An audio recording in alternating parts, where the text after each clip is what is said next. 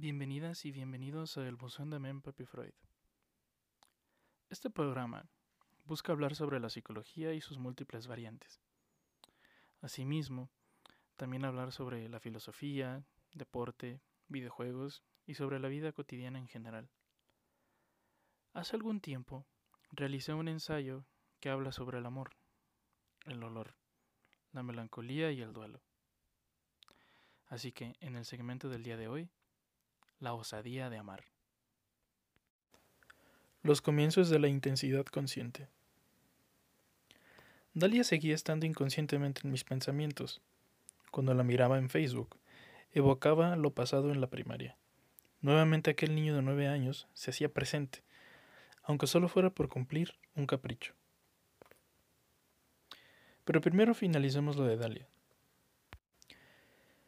Victoria, pues, estuvo presente en mi graduación de preparatoria, ya que retomaba contacto con ella, y sabía que Dalia me gustaba desde primaria. Todavía conservo aquella foto donde estamos Victoria y yo con mi constancia de preparatoriano, y aquella foto donde estamos Dalia y yo. Yo estaba conteniendo la emoción, pero evidenciando la pena, de que mi crush de primaria estuvo presente en mi graduación de preparatoria. La historia con Joliet ya no existía. Por ello, Buscaba no pensar en lo mucho que me dolió. Por ello es que Victoria sabía que la ruptura amorosa y yo no nos llevamos muy bien. Mucho menos el duelo y yo. Pero, ¿quién sí se lleva bien con esos baches del amor? Victoria me animó a continuar con lo de Dalia, pero primer error. No se comienza un poema si no has terminado de saber rimar. Lo de Dalia acabó como terminó, sin que ella supiera y sin que yo pudiera decirle. La prepa. Sé que aprendí mucho ahí. Ya lo había hecho, pero en esos dos años me quise comer al mundo a bocados. Fui voraz y el mundo no ocupó en mí. Me mentí a mí mismo porque creía que yo no cabía en el mundo. Pero siempre hay unos ojos que me miran de lejos, deseando su cercanía como la de peonía. Remontémonos por ahí del año 2013. La preparatoria fue una de las etapas, más caóticas y profundas de mi vida, la cual sí recuerdo con cariño pero con cierto cuidado. La intensidad con la cual vivir la vida me la enseñé yo mismo, pero la capacidad autodestructiva también, valga la redundancia. Conocí las drogas, la psicodelia y el mundo artístico de forma un poco más cercana, cosas que definitivamente me han curtido, pero no solo ese tipo de intensidad la viví por primera vez, también conocí el saberme descubierto pero de forma sana. Es decir, que una mujer de ojos de miel me veía, me quería, me amaba. El desamor no me seguía, yo lo correteaba. Me encantó optar por sufrir. No obstante, conocí a una muchacha de miel con aceros reforzó la casa. Juliet. Hmm. Tú mereces un capítulo completo. La muchacha de miel tiene un espacio significativo en mi vida. Es un antes y un después, porque después de todas las cosechas que sembré dentro de mí, sabía que llegaría el día en el que dejaría de escribir por el motivo de que la inspiración vendría de mí mismo, sin que tuviera que regarme para buscar en todos y en ningún lugar. Juliet hizo parte de lo que soy. No solo poéticamente interfirió en mis versos de hoy en día, también lo hizo musicalmente. Mientras escucho los álbumes favoritos de los escarabajos, procedo a contar la historia. El último día siendo secundariano fue algo extraño, porque se dividió en dos partes. La primera fue en un viaje a Guanajuato, en el que varios alumnos de la maestra Estrella, gran influencia literaria en mí, iríamos a dicho lugar. Pero ella sabía a qué chicos invitar. Solo los que eran destacables en su materia de literatura, pues irían. Yo sinceramente me gané su estima y cariño, gracias a mi mamá, y gracias a que la maestra estrella me conoció desde casi bebé. Así que fui invitado. Iremos a varios sitios, uno de ellos la plaza principal de Guanajuato. ¡Qué bella es! Me enamoré rápidamente del lugar ese ambiente bohemio que me despertaba a seguir creyendo que la poesía está en todos lados. En un monumento me percaté de la presencia y existencia de Joliet. Desconocía su nombre en ese entonces, pero me pareció una chica muy interesante, con una sonrisa que contagiaba y una presencia particular. Era común que en esas etapas de la vida pidas prestadas sudaderas y que esto sea una especie de indirecta para decir, hey, quiero cercanía contigo. Yo por eso compré tiempo después sudaderas para que alguna chica quisiera estar cerca de mí. No es relevante ahora si funcionó o no. Joliet llevaba la sudadera de un compañero de mi salón, pero eso no me inmutó. En fin, yo llevaba unos lentes Raven blancos con negro. Las manchas negras eran figuras y rostros irreconocibles de figuras famosas, aparentemente. Joliet llevaba unos ray rojos. A ella le era normal verla usar el color rojo. Siempre le ha sentado bien. No sé qué hace ese color en ella porque singularmente su persona resalta por sí sola. Nos encaminamos a una casa donde tenían instrumentos medievales de tortura y donde el guía te espantaba como si fuese una especie de casa del terror. Yo me uní con unas chicas del grupo de Joliet. Ahí supe de la existencia de quien por más de dos años haría un hueco en mi vida. Había cuatro chicas contando a Joliet. Yo me abracé con otra chica llamada Paulette, compañera de salón de Joliet. Mi mente me dijo, viejo, este es tu momento, puedes actuar aquí. Seguí con dicho grupo, yo me senté con ellas, incluso comimos pizza en el mismo sitio. Joliet y yo descubrimos que teníamos el mismo celular, un Samsung S3350. Fascinante móvil. Lo interesante y tierno de este celular es que podías mensajearte por vía Bluetooth. Joliet estaba encantada, porque alguien más tenía el mismo celular que ella y a mí me pareció una casualidad que era divertida. Pero hoy, lees a un hombre que no cree en las casualidades. El inconsciente te lleva por donde quieres, pero también te oculta de donde deseas. La cercanía con Joliet se manifestaba, pero yo ignoraba que fuera tan sospechosa, o que simplemente fuera algo. Cuando terminamos de comer, nos quedamos de ver en el punto de reunión establecido por la maestra. Recuerdo casi perfectamente dicho lugar. En medio había una fuente que brotaba agua desde la punta, algunas palomas paseando alrededor de la fuente de cantera, varios puestos alrededor de la fuente, lo cual hacía adornar el espacio en el que nos encontrábamos. También había unos pequeños escalones enfrente de la fuente, donde dando a la plaza principal las fachadas de los puestos de un color amarillo crema, como yogur de piña colada sin tanto colorante.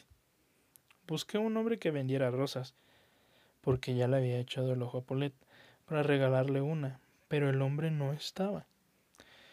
Después de rato, cuando menos lo esperé, lo vi de reojo. Pedí a un compañero que me cubriera para comprar la rosa. Una vez hecho el movimiento, aparentemente mejor que un espía, me puse la rosa oculta en mi espalda y me fui acercando de poco en poco al grupo donde estaban Joliet y Paulette. Lo siguiente fue, mis ojos veían detenidamente toda la presencia de Paulette, pero mis piernas se movían hacia Joliet. Creo que sufrí de algo extraño, porque mi mente anhelaba ese rostro que se parecía tantísimo a Dalia, Paulette compartía rasgos parecidísimos a Dalia, pero mi cuerpo se seguía dirigiendo a Juliet. Eh, oye, te quiero regalar esto. Es que no sé. Eh, toma. Leí la rosa a Juliet. Quizás sí le dije eso, o quizás no. Juliet aceptó la rosa y las demás chicas hicieron bulla. Yo me alejé apresuradamente. Las chicas me miraban de forma cómplice. Joliet, por el contrario, estaba envuelta en pena. Yo sonreía de forma idiota. No sabía qué carajos había pasado, pero me gustó haber tomado la iniciativa. En el regreso a la ciudad, yo venía platicando con unos compañeros. No quise ir con Joliet, pero no porque quisiera darle su espacio, o porque no quería parecer precipitado o indecoroso, sino porque me estaba muriendo de miedo. ¿De qué? No tengo la menor idea. A mí también me carcomía la pena. ¿Recuerdas aquellos lentes rojos, Rayban? Bien, cuando arribamos a la ciudad yo me hice el desinteresado por mis lentes, pero por otro lado quería darle los lentes a Joliet, porque quería verla de nuevo. Ese fue el equivalente a prestarle mi sudadera, fue el que se quedara mis lentes. Yo me fui hacia el coche donde estaba mi mamá y regresamos a casa. No dije detalles, pero manifesté mi gusto por Guanajuato. Días después, en la secundaria, recibí mis lentes para el sol gracias a la compañera de, de su grupo. No recuerdo si entregué de frente los lentes a Juliet o se los di a alguien más. No tengo idea. Por varios días no me la encontraba en los pasillos de frente, sino más bien la veía pasar mientras yo estaba sentado en la butaca. Debido al suceso de regalarle la rosa a Juliet, me parecía aún más interesante. Su melena castaña oscura me hacía divagar y recordar Guanajuato. El segundo momento en el que se divide el último día como secundariano fue cuando nos graduamos. Y por si fuera poco, fue un gran día. Nos encontramos en el Teatro Morelos, una sede especial, muchos pubertos vestidos con el uniforme incompleto, vistiendo la camisola blanca y el pantalón de vestir color azul marino, los zapatos bien boleados. Este fragmento de la historia, cabe mencionar, que es lo que caracteriza a Joliet, los detalles, la invención y la intención, y sobre todo el interés. Recibí un mensaje vía Bluetooth. Era de Juliet. Expresaba más o menos así. Hola, ¿ya listo? No, estoy nervioso. ¿Y tú? Igual. Ánimo, compañerito. Estoy seguro que Juliet es un artista. Y no se le debe a su título, sino o por lo que haya hecho o no creado artísticamente, sino por la forma de originar sentimientos y emociones con tan solo un movimiento. Habiéndose terminado el respectivo protocolo, surgen las fotos, las fotos con los compañeros y las compañeras, con los amigos y las amigas, en las inmediaciones del teatro. No recuerdo con quiénes me tomé fotos, más que con una de mis mejores amigas, y que detrás, en ese momento, escuché una voz que me resultó familiar. Oye, ¿nos tomamos una foto? decía la chica de melena castaña oscura, que con el sol de mediodía parecía tenerlo aún más claro, como la miel. Ahora Joliet tomaba la iniciativa. ¡Qué mujer!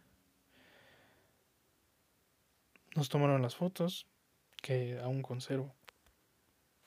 Joliet me deseó éxito, pero su despedida la tomé como un nos vemos muy pronto. Sentimiento que no puedo explicar porque la había conocido hacía unos meses. Yo ya sentía cercanía y afecto. Pasó el primer año de preparatoria, de preparatoria, yo estaba en una vorágine de que no sabía qué estaba haciendo con mi vida. Como alguien de apenas 15, 16 años se pregunta qué debe hacer con su vida, me sentía miserable porque no quería cumplir las expectativas de patrones familiares rancios y que no eran míos. La intensidad que le corresponde a esta etapa de mi vida también hace que tuviera el valor de amar. Por ello llevo arrastrando el título de este libro, La osadía de amar. Me considero un valiente por amar, pero honro a las mujeres que me enseñaron su concepción del amor, y personas sobre todo, porque lejos de ser un motivo para el cual escribir, son una base. Jolie estuvo en mi vida y yo en la suya por un año y cuatro meses aproximadamente. Fuimos nuestra primera relación formal. Conocimos gran parte de la vida del otro. Nos dimos a la tarea de construir algo desde cero, teniendo la referencia sólida y el ejemplo de nuestros papá y mamá, respectivamente. Y creo que eso es lo osado de amar. De que a pesar de que a lo mejor tengas alguna, muchas o ninguna referencia sobre el amor, la construcción es de cero, siempre con cada persona diferente es conocer a alguien más, es saberle leer, es saberle encontrar, es saber desear, saber anhelar, saberse. Y cuando lo más oscuro, cuando la derrota permite darse su entrada triunfal, conocerse. En una relación amorosa no solo es saber a la otra persona, sino estar consigo misma o mismo y para la otra persona. Si el amor es dar lo que no se tiene a quien no lo es, entonces es una búsqueda infinita e interminable, porque la eternidad opera. Por eso duele amar, lo eterno duele. Yo sí creo en la eternidad, pero del recuerdo y del honrar a la persona, pero también creo que no es sano eternizar lo que fue enfermo. Romantizar es algo en lo que hoy día lucho, porque romantizar es como verle lo dulce a las heces. No es algo dulce, es algo que apesta y que es mejor alejarse. Y lo dulce le pertenece a lo que le deba pertenecerle, no buscarle tres patas al gato sabiendo que tiene cuatro. Joliet me amó con lo que tenía en ese momento de su vida y yo amé a Joliet con lo que tenía en ese momento de mi vida. Aquel octubre fue un antes y un después, porque todo aquello que había sabido que era el amor se me destruyó. El amor ya era otra cosa, no era posesión, era compañía, era cariño, confidencia, intimidad. Rosa Montero habla sobre la intimidad en pareja de una forma tan exquisita en su libro La ridícula idea de no volver a verte. Menciona que la intimidad es algo que solo le pertenece a las parejas de una forma casi extraordinaria. Y Yolette tiene una forma tan espectacular de manifestar su amor, siempre con la inocencia que nadie le ha quitado, la pureza de su corazón, que hicieron que mi amor por el mundo se hiciera presente, cuando en un principio lo miserable era algo que debía ser profesado todos los días. El día que le pedí que fuera mi novia, era lluvioso y la noche estaba en su punto alrededor de las 9-10 pm. Y después de muchos rodeos por parte de los dos, que no nos confesábamos lo que sentíamos, y a veces llego a pensar, teníamos miedo del otro. Pero la pureza del sentimiento me dice que éramos dos enamorados cumpliendo por primera vez el cometido de amar a alguien más y que no queríamos obrar mal.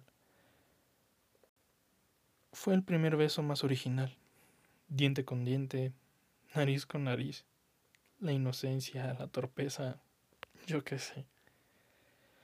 En ese momento ya tenía pareja. Me parecía increíble y extraordinario. Yo solo veía en telenovelas lo que era tener pareja, pero vivirlo me hizo darme cuenta de que es muy distinto. El romance es algo operativo en la mayoría del mundo y a algunas personas les suele funcionar. A mí me funcionó en un principio.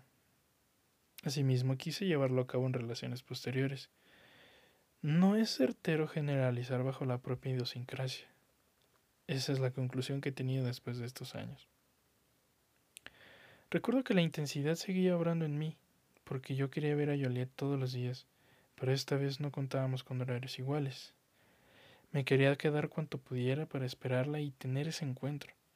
Tuvimos varios encuentros y gracias al colegio en el que estudiábamos, los eventos se prestaban para que ella y yo nos pudiéramos conocer cada día, algunas veces fuera del colegio.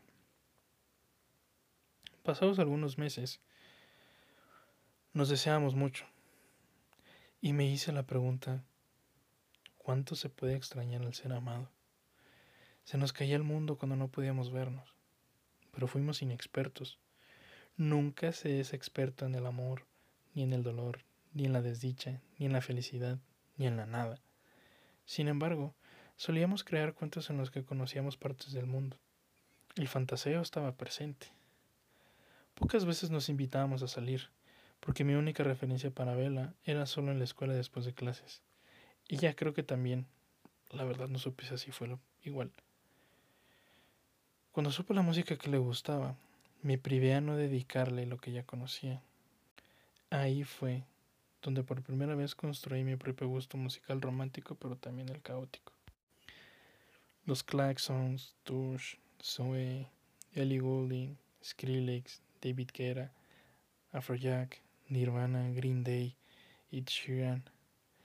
La variedad siempre estuvo ahí, y después conocí un género maravilloso, la rondalla. La guitarra fue quien me acompañó en cada momento. Cabe mencionar que no era usual escribir poesía para Juliet, porque no sentía ese impulso creativo. La vida junto a la compañerita me parecía suficiente poesía, y a esto lo miraba intocable, siquiera por mis versos. Pero sí la canté, y por fin aprendí a cantar de forma más decente. Nos dijimos te amo en la pirámide de la luna, en Teotihuacán, y se selló un sentimiento. Ella tomó la iniciativa con esa palabra y yo fui valiente, porque ante patrones que no me enseñaron a amar, yo decidí hacerlo. No me limité a decirlo con mi voz. Y ojalá nunca me hubiera olvidado de mí.